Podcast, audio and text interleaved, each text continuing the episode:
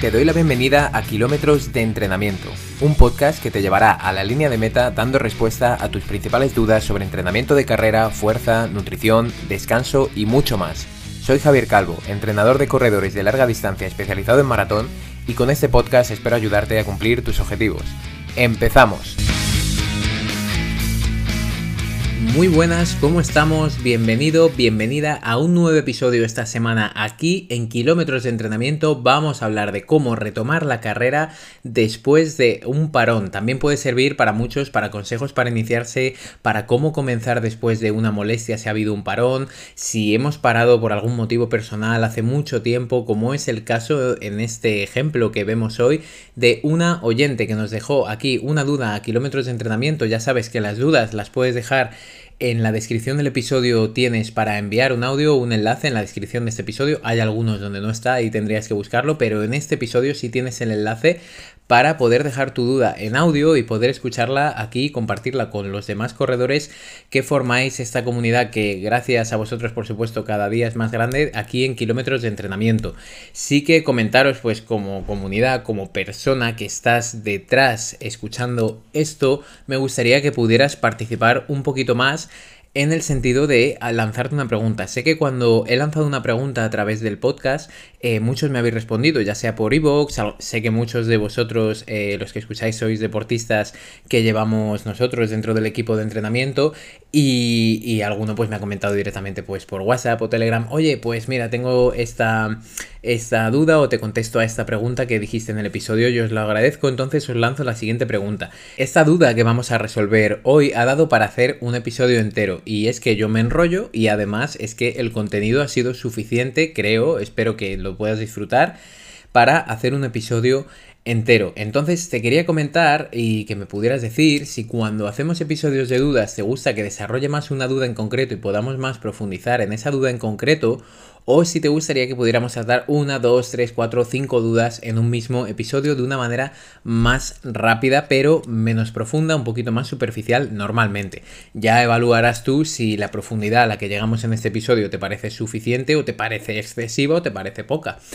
Pero de esa manera sí te agradecería igualmente que pudieras pues comentármelo por las vías habituales, ya sean comentarios en iVoox sobre todo, o, o, por incluso por email o por las vías que puedas hacerlo si te apetece, que me digas, pues bueno, si, si te parece suficiente como para desarrollar un podcast entero, que yo creo que sí. Bueno, y sin enrollarme más, como digo, siempre espero que estés disfrutando de tus entrenamientos, espero que estés entrenando, que no tengas ninguna molestia, que ya tengas el foco puesto en muchos maratones y también medias maratones, 10K, que comienzan a partir de septiembre, octubre, noviembre que por desgracia para muchos es hipotecarse el verano, aunque para otros sabemos que tenemos más vacaciones, más tiempo libre, podemos madrugar un poquito, sobre todo en España, para evitar el calor. Los que estáis en el otro lado, en Latinoamérica, no, ahí es casi, los mejores, ahora se abre esa ventana, ¿no? De los mejores momentos para poder entrenar, pero en cambio en España a veces es un poquito infierno. Así que a todos los que vayáis a maratones, medias maratones, carreras en general y estéis ya un poco manos a la obra para septiembre, octubre, sobre todo,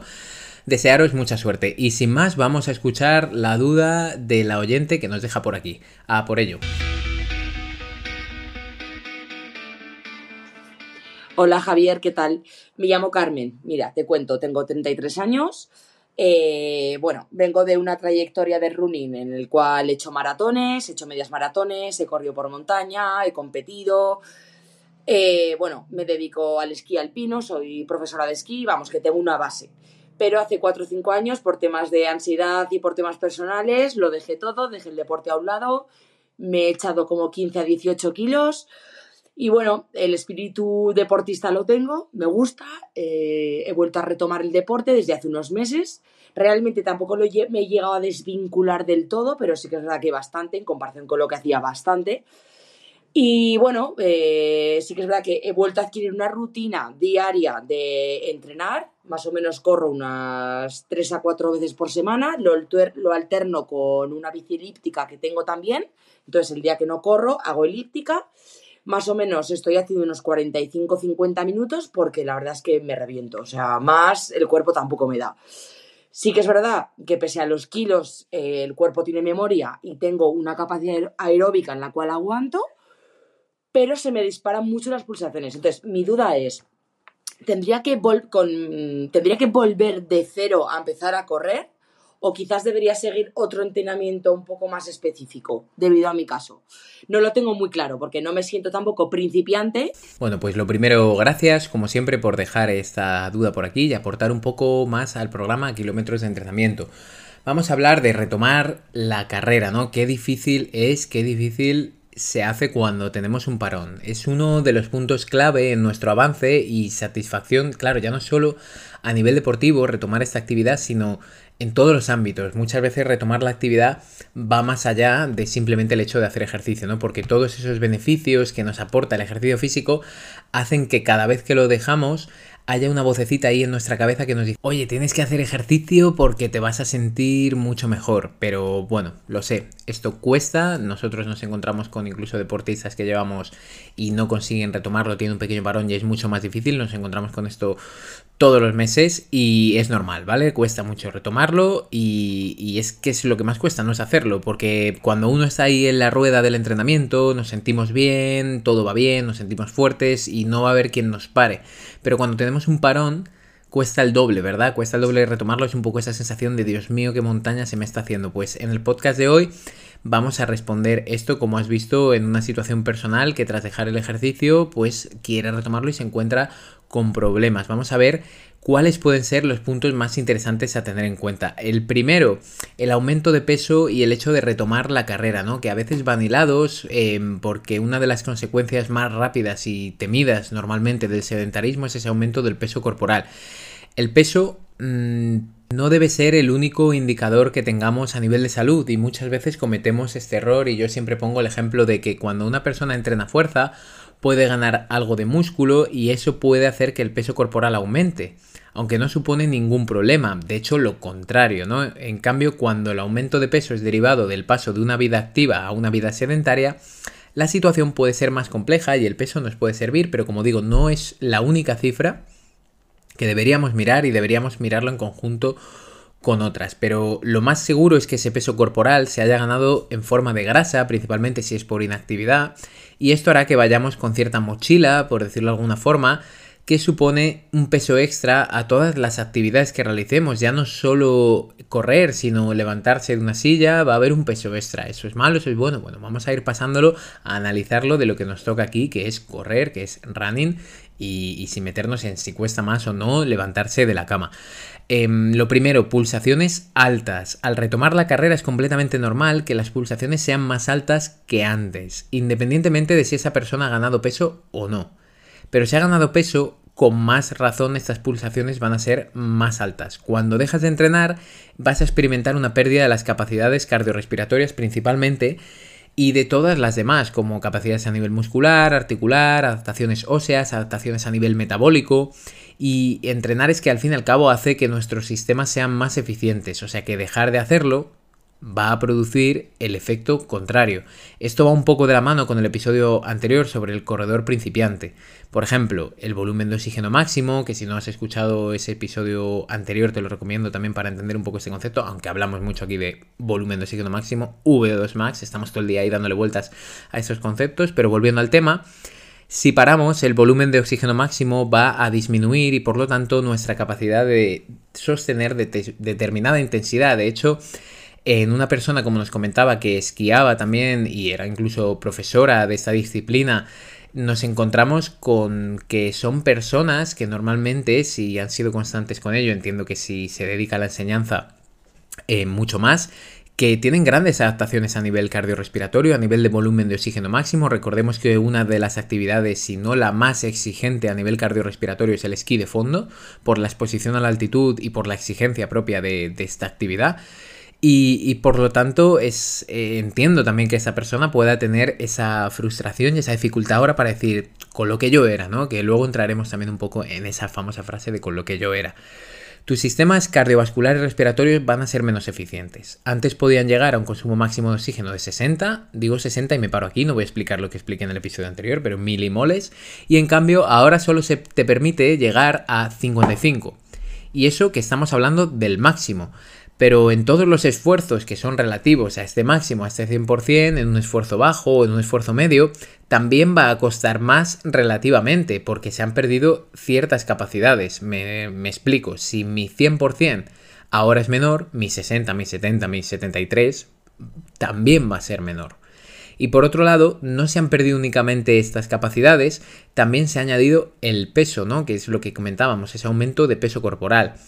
Pongámonos en el ejemplo de una persona que no ha perdido ni un ápice de sus capacidades cardiorrespiratorias, pero sí ha ganado peso. Ahora debe mover más kilos para desplazarse. Entonces, correr a 5 minutos el kilómetro le va a costar más de lo que le costaba antes. Simplemente por ese peso extra. No he querido entrar en todos los detalles porque considero que este es el principal que nos ha comentado la oyente, ¿no? Ese es el problema principal. Pero también habrá una pérdida de la capacidad contráctil del músculo, de poder ejercer y soportar la fuerza, va a haber menor resistencia a la fatiga. Pero bueno, tiene solución y es para lo que estamos aquí, para dar una solución y no para decir, mira, vas a perder esto, lo otro, lo de aquí, es un desastre, ni mucho menos, porque si nos ponemos a entrenar y cogemos un poco de motivación, pues como siempre se dice, el mejor momento para volver a entrenar es ahora. ¿Vale? No hace falta que sea mañana, ni sea el lunes, ¿no? Eso se hizo mucho con las operaciones bikini. Empiezo el lunes, da igual, empieza ahora, empieza ahora. Si vas a empezar el lunes, no vengas con cuentos y empezamos ahora mismo. ¿Vale? Entonces, nada, vamos a pasar a la gestión del impacto, que me parece un punto también importante, hemos hablado de a la hora de retomarlo las pulsaciones altas y por qué se puede producir eso, por pérdida de adaptaciones y también por el aumento de peso, y cómo la gestión también del impacto va a ser algo determinante a la hora de, retomar esta, esta carrera, de poder volver con buenas sensaciones.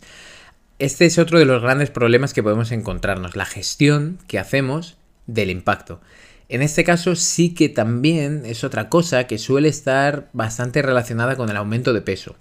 El cuerpo es una estructura increíble, una obra de ingeniería en toda regla que supera casi cualquier imaginación humana. Y yo creo que hasta ahí estamos de acuerdo. A nivel de funcionamiento y todo es alucinante. Pero también por otro lado nos encontramos con muchos problemas y, eso es porque tiene un límite, porque siempre tenemos que encontrarnos en cierto equilibrio, que es algo que tratamos también mucho aquí en kilómetros de entrenamiento. Y de límites o de equilibrios también va a ir este tema. Si no lo sabes ya que las lesiones por sobreuso son las que son más comunes en corredores, es que no eres un fiel seguidor de kilómetros de entrenamiento y no pasa nada porque estás aquí para ponerte al día y solucionar esto. Pero el sobreuso es el determinante de algunas de las causas de estas lesiones. Y en la mayoría de ocasiones es un exceso de entrenamiento. En el caso de correr se traduce en un exceso de impacto. Ese peso que hemos ganado hará que nuestro impacto contra el suelo sea de mayor magnitud y nuestro cuerpo va a lidiar con este impacto de la mejor manera posible, con un mayor impacto. Partiendo desde los pies, que son los primeros en contactar, asumiendo una mayor carga en la fascia plantar, haciendo que ésta pueda sufrir más, si, si realmente estamos asumiendo unos impactos de mayor magnitud, pasamos por la tibia y toda la musculatura aledaña, tibiales, gemelos y sóleos, tendrán que hacer más esfuerzo para sostener este impacto y poder transmitir esas fuerzas derivadas de los mismos. Llegamos a la rodilla, que muchas veces ya sabemos que es la reina de la fiesta, ¿no? En esto de las lesiones en corredores, y subiendo hasta la cadera y la zona lumbar. Todas estas zonas van a estar involucradas en la carrera y por lo tanto van a sufrir más cuando haya más impacto y esto ocurre cuando el peso corporal aumenta. Por lo tanto, es algo también a tener en cuenta y esto siempre, si, si, tienes un peso por encima de lo que podría ser considerado normal, digamos, para tu estatura y hayas ido a comprar zapatillas, te puede haber pasado, ¿no? Que te digan, oye, vamos a poner un poquito más de amortiguación porque eres un corredor pesado y de esta manera seguramente vayamos a proteger un poco más las articulaciones. Y toda la razón toda la razón. De hecho, vamos a hacer un pequeño paréntesis aquí que ya nos hemos metido en el fregado del calzado y sé que es algo que siempre es muy trending, ¿no? Que siempre está a la orden del día en el mundo del running. Y, cada vez son más las marcas que se suman o a crear calzados nuevos o cada vez hay más modelos y, es un no parar de ver nuevos modelos. Y en las últimas tendencias que estamos viendo, estamos viendo zapatillas con mucha amortiguación, eh, modelos que antes no llevaban eh, bueno, sí que lleva mucha amortiguación, pero también daban mucha estabilidad a la pisada. Y ahora vemos que esos modelos que estaban más dedicados a este corredor, a lo mejor un poco más pesada, esta corredora más pesada, pesan muy poco. Mm, no sé si sabéis a qué modelos me refiero, pero tan marcas, las principales marcas han sacado modelos con tope amortiguación y que sorprendentemente le han quitado mucho peso. Normalmente mm, en estos modelos que ahora me vienen a la cabeza, mucho peso lo han quitado de la media suela. Independientemente que de que se quite de la media suela o de que se quite de la talonera, de la parte de atrás, ese peso casi siempre va en detrimento de la estabilidad. Cuando nosotros queremos hacer una, zapatilla menos pesada, normalmente tenemos que quitarle materiales y muchas veces son materiales que sirven para dar mayor estabilidad. Buscan, por supuesto, materiales que den estabilidad que sean más ligeros. Pero sí que lo que me he encontrado con estos últimos modelos es que efectivamente ofrecen un tope de amortiguación y siguen ofreciéndolo pero muchas veces son algo inestables. Entonces, si esa persona quiere empezar a correr por ejemplo, para perder peso y es la primera vez que va a, hacer, esa actividad, es probable que le recomienden este tipo de zapatillas. Es un corredor pesado, le pongo topa amortiguación, pero si quiere empezar a correr y no coge una zapatilla que sea estable, vamos a tener problemas por otro lado, ya no tanto por la gestión de impactos, sino porque esa pisada y por lo tanto cómo repercute esa pisada, ese patrón de pisada en todo su cuerpo, va a ser más complejo hacerlo de manera correcta. Por lo tanto, solamente mandar ese mensaje de revisar esos modelos quizás más nuevos y a veces es interesante a lo mejor pasar a modelos anteriores o modelos que aunque sean realmente más pesados, sí que veamos que son más estables y que sobre todo en personas principiantes con una técnica de carrera que no es demasiado buena, quizás con una pisada que tampoco es muy buena, ni ellos son muy conscientes de la pisada que están teniendo, ni de si es mala o buena, más interesante ir hacia la estabilidad y no ir tanto hacia que la zapatilla sea ligera, porque igual en estos corredores principiantes esa ligereza que puede mejorar las marcas personales de estas personas o incluso, bueno, sí, mejorar los ritmos a lo largo del entrenamiento, sentir esa sensación un poco menos pesada en las piernas, no creo que la mejora, y se está viendo que la mejora no es tan grande. Incluso ya si nos metemos en zapatillas con placas súper ligeras, muy inestables, lo que vemos más es que se traduce en sobrecargas, en molestias y en posteriores lesiones, que en el fondo una mejora de las marcas que muchas veces, por mucho que sea algo personal y algo con lo que queremos superarnos nosotros mismos y mejorar para nosotros, esa mejora de las marcas no es proporcional a una lesión, no es interesante. Esa relación no me parece demasiado positiva. No estamos jugándonos aquí eh, un primer puesto en la maratón de Boston. Es lo que quiero decir. Así que una vez hecho este paréntesis, ahora sí vamos a entrar en consejos prácticos sobre cómo retomar la carrera. Y este punto, bueno, lo he dividido en cómo mejorar ese fondo o base aeróbica, que yo creo que aquí la oyente nos lo dice muy claro, ¿no? Que es uno de los puntos que ella considera que debería mejorar más y que, bueno, que está haciendo entrenamientos a baja intensidad y que a ver cómo lo puede plantear. También eh, realizar actividad sin impacto, cómo podemos gestionar eso si es necesario. También nos lo comenta, si cinta elíptica, bicicleta, cómo puede hacer esa actividad y esa transición también, que nos puede ser muy útil la actividad sin impacto para hacer una transición. Hablaremos también del entrenamiento de fuerza y cómo nos puede ayudar a mejorar. Y por último hablaremos de una sorpresa que me parece casi la más importante. Y la he dejado para lo último por eso, para que estés aquí escuchando. Nada, vamos a ir a por ello, cómo retomar la carrera, ya consejos más prácticos. Lo primero, ese aumento del fondo o de la base aeróbica. Tal y como ha comentado ella, debemos centrarnos en esta mejora del fondo y de la base aeróbica. Y para esto las pulsaciones, efectivamente, nos van a ayudar bastante, pero no son la única vía. Son un indicador, pero no son la única. Puede llegar a ser algo incluso contraproducente si nos comparamos mucho con cómo estábamos antes. De la mano de las pulsaciones, deben ir las sensaciones. Antes de hablar de la relación entre pulsaciones y sensaciones, es importante recalcar que si puedes, mida sus pulsaciones a través de una banda de frecuencia cardíaca, de una banda pectoral, porque va a ser más preciso que medirlas a través del reloj. Si no, el reloj viene arriba, superando el hueso de la muñeca, y vamos a pegarlo mucho, incluso taparlo, para que no entre mucha luz porque podemos perder esos datos e incluso algunos estudios nos hablan que puede haber incluso errores con respecto a la banda de más menos 30 pulsaciones. Y eso pues bueno, si queremos hacer un análisis de las pulsaciones que tenemos y podemos tener un riesgo de tener 30 pulsaciones más o menos, pues bueno, al final no estamos analizando absolutamente nada. Así que esto como recomendación. Cuando quieres trabajar la base aeróbica, debes centrar tu entrenamiento en torno al 50 hasta el 65% de tu frecuencia cardíaca máxima. Vale, perfecto, Javi, voy a ello, muy bien. ¿Cómo obtengo la frecuencia cardíaca máxima? Pues puedes obtenerla en base a fórmulas o directamente en una prueba de esfuerzo.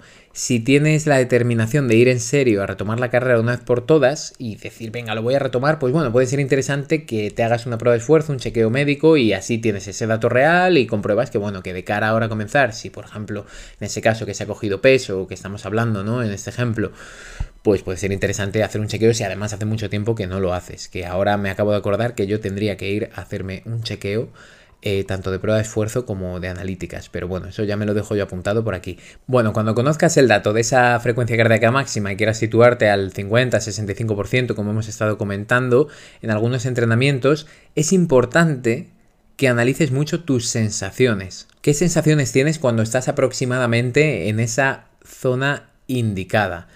Y cuando son más altas y trabajamos en otras zonas, ¿qué sensaciones tenemos? ¿no? Esa pregunta constante mientras vas entrenando, sobre todo al principio, para saber cómo realmente lo estás llevando y, asociar tus sensaciones y aprender también desde ahí.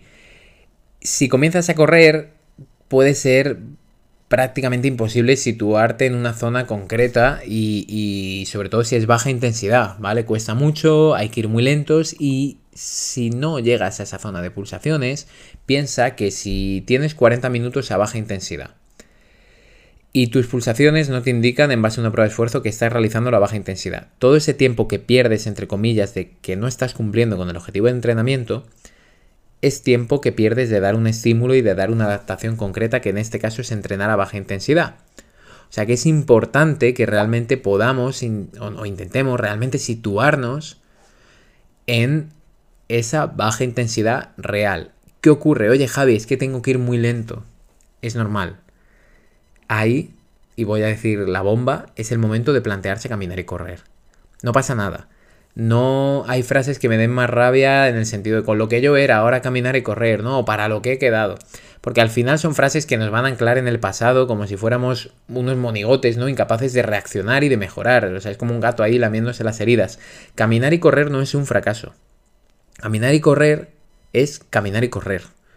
Y ya. Hay mucha gente con mucha experiencia que camina y corre porque tiene lesiones, por ejemplo, y tiene muchísima experiencia. Y no pasa nada.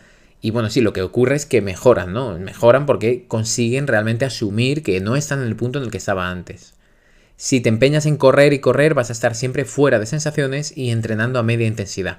Entonces vas a acumular más fatiga y vas a avanzar más lentamente. Avanzarás, seguro, pero vas a avanzar más lentamente. ¿Quiere decir eso que para una persona que quiere retomar la carrera no es bueno hacer media alta intensidad y solo tiene que hacer baja intensidad? Pues no, por supuesto que no. Pero no cada vez que vaya a correr deberías hacer esa media o alta intensidad y es lo que nos encontramos con gente muy poco experimentada que se obsesiona en correr y correr y correr y correr. Además, esa alta intensidad se puede introducir en los primeros meses sin impacto, ¿no? Pues puede hacerla en la bici, en una sesión tipo spinning o algo así, y puede hacerla de otra manera. Y ese es el siguiente punto que paso a comentar. La actividad sin impacto. A la hora de retomar la carrera, comenzar a correr, este es un punto indispensable. Iniciar realizando actividad sin impacto va a ser un seguro para poder avanzar bien y también asegurarnos de que todo nuestro sistema musculoesquelético se adecua a los impactos de forma progresiva. Además, retomando los puntos anteriores, si ha habido un aumento de peso, realizar actividad sin impacto es una gran ayuda para reducir las cargas que asume nuestro cuerpo. ¿Hay alguna actividad mejor que otra? Mm, ¿Debo nadar o hacer bici o qué hago? ¿Remo? No, en principio no. O sea, puede realizar bicicleta, natación, remo, cinta elíptica. Personalmente me gusta más la cinta elíptica o la bicicleta, pero en estos momentos no me parece tan relevante. Al final aquí el objetivo es ser capaces de sumar minutos de estímulo cardiorrespiratorio, hacer cardio ¿no? de toda la vida, mientras no existe este impacto y podemos evitarlo. Para las personas que comienzan podría ser interesante introducir entrenamiento sin impacto al menos un tercio del total del tiempo que se vaya a dedicar a este tipo de trabajo, o sea, el total del cardio tratar de hacer, sí, un tercio, un 30% del entrenamiento sin impacto y es que vas a mejorar más rápido. Hilándolo con el punto anterior, caminar también va a ser una gran opción de reducir el impacto. Por supuesto que hay impacto cuando caminamos, pero es importante que asumamos que esto puede ser interesante. Cuando oímos hablar de un corredor que tiene o necesita caminar, solemos asociarlo a que su estado de forma es bajo. Y vale, sí, esta puede ser una de las opciones, pero otra opción es que esta persona por lesión o falta de experiencia necesita de nuevo, lo que estamos viendo aquí, una adaptación progresiva a este impacto. Así que intercalar intervalos de caminar y correr también va a ser una opción para reducir. No es una actividad sin impacto, pero vuelve a ser una buena opción no solo por la parte cardiorrespiratoria, sino por el hecho de que somos capaces de introducir actividades como caminar que reducen mucho la carga y el impacto que está asumiendo el cuerpo y además conseguimos pues dar un estímulo cardiorrespiratorio interesante. Entramos de nuevo en el kit de la cuestión también, quizás no, el kit, o sea, si lo que queremos es empezar a correr, lo anterior puede ser más importante, pero esto va a ser el mejor complemento. El entrenamiento de fuerza. Primero, me gustaría hablar del entrenamiento de fuerza para poder volver y retomar cómo nos va a ayudar y de los diferentes, luego de los diferentes objetivos o beneficios que tiene el entrenamiento de fuerza que se relacionan con esto. Lo primero es que sabemos que la fuerza influye en multitud de puntos desde el rendimiento hasta la prevención de, lesiones. Pero quizás un punto con el que no estamos tan familiarizados los corredores es con el siguiente. El entrenamiento de fuerza va a mejorar tu composición corporal y te va a ayudar a perder grasa. De hecho, es una de las mejores herramientas para hacerlo, que se nos meta en la cabeza. Al contrario de lo que mucha gente piensa, el entrenamiento de fuerza va a ayudar a mejorar esa relación entre el porcentaje de músculo y el porcentaje de grasa. Seguro que si piensas en la actividad para adelgazar por antonomasia vas a decir a correr. Pues bien, hay vida mucho más allá del running si tu objetivo es la pérdida de grasa. ¿Por qué el entrenamiento de fuerza puede ser tu aliado a la hora de retomar la carrera? Entonces, vamos a hablar de por qué el entrenamiento de fuerza nos puede ayudar para mejorar la recomposición corporal, ¿Por qué tener más músculo es interesante y no solo es más peso y es que voy a correr peor y me noto muy lento? ¿Vale? Vamos a nombrar beneficios generales también de la fuerza. Entonces, el primer caso, el entrenamiento de fuerza para la recomposición corporal es muy interesante en estos estadios iniciales porque es importante conocer un concepto que es el metabolismo basal. Son las calorías que consumes simplemente por vivir a las que no va sumada ninguna calorías por actividad física o mental extra que hagas en el día. Esto es solo por vivir. En el momento en el que comienzas a ganar músculo, este metabolismo basal, esas calorías diarias, aumenta. ¿Por qué? Porque el músculo realiza funciones que requieren energía y a mayor porcentaje de músculo, más energía gastamos. No está como la grasa ahí quieta y ya está. Por otro lado, un déficit calórico hablando, ¿no? Ah, pensemos que hemos aumentado nuestro metabolismo basal, gastamos más calorías en un día porque tenemos algo más de músculo, que tampoco es cuestión de ponerse como Arnold Schwarzenegger. Pero por otro lado, un déficit calórico muy relacionado con esto es una de las piezas clave para conseguir una pérdida de grasa. Ese déficit calórico se consigue pues gastando más calorías de las que consumimos. Por lo tanto, si el músculo nos ayuda a gastar más calorías sin hacer nada, al tener un mayor porcentaje del mismo, va a ser más fácil llegar a este déficit calórico diario que buscamos cuando queremos perder grasa. Eso sí, yo no soy nutricionista, esto lo conozco porque, bueno, ya lo sabéis, mi pareja es nutricionista y sí tengo conocimiento sobre esto, es algo básico, pero siempre decir que el déficit no significa que cuanto más déficit haga, más pierdo, que efectivamente sí, más peso pierdes, pero cuidado hay que hacerlo de manera saludable. No es que ahora de la noche a la mañana paso a tener un déficit de mil calorías y dejo de comer. No es eso, es seguir haciendo un déficit controlado. También depende del objetivo que busquemos. Esto se entiende seguramente claro, ¿no? Por poner un ejemplo, pues un culturista así enorme con sus músculos gigantes, ¿no? Pues va a tener un metabolismo basal mucho mayor que el mío. Y eso va a ser debido a que sus músculos son más grandes y pesados y están más y requieren más gasto de calorías.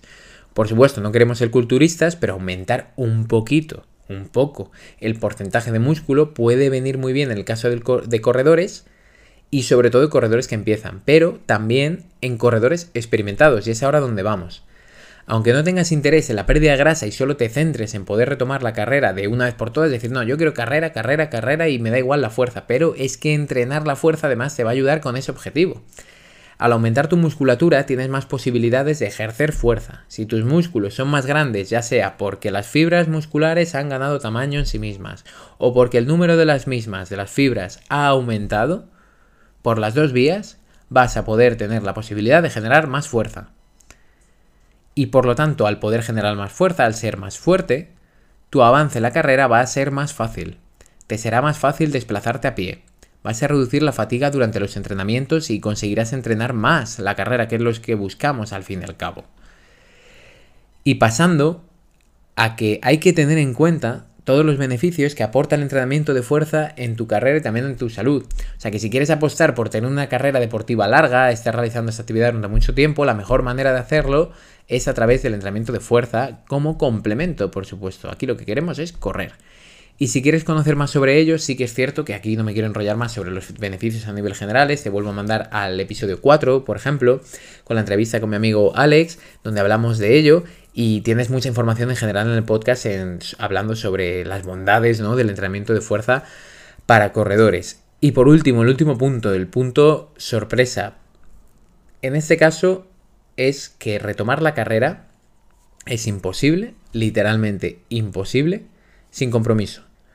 Parece una tontería, pero creo que es algo que hay que recalcar. Hay muchas personas que quieren empezar a entrenar con nosotros y yo es algo que siempre recalco. Hacemos los planes, pero tú tienes que cumplirlos. El compromiso va a ser la base.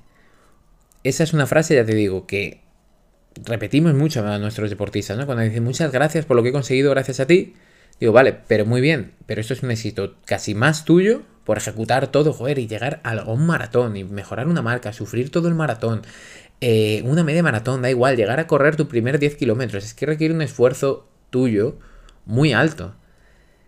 Y puede parecer un poco contraintuitivo, ¿no? En el sentido de yo como entrenador te diría, no, un buen plan es infalible y va a llevar, te va a llevar a la cima, mi plan de entrenamiento, mi metodología es súper novedosa, y...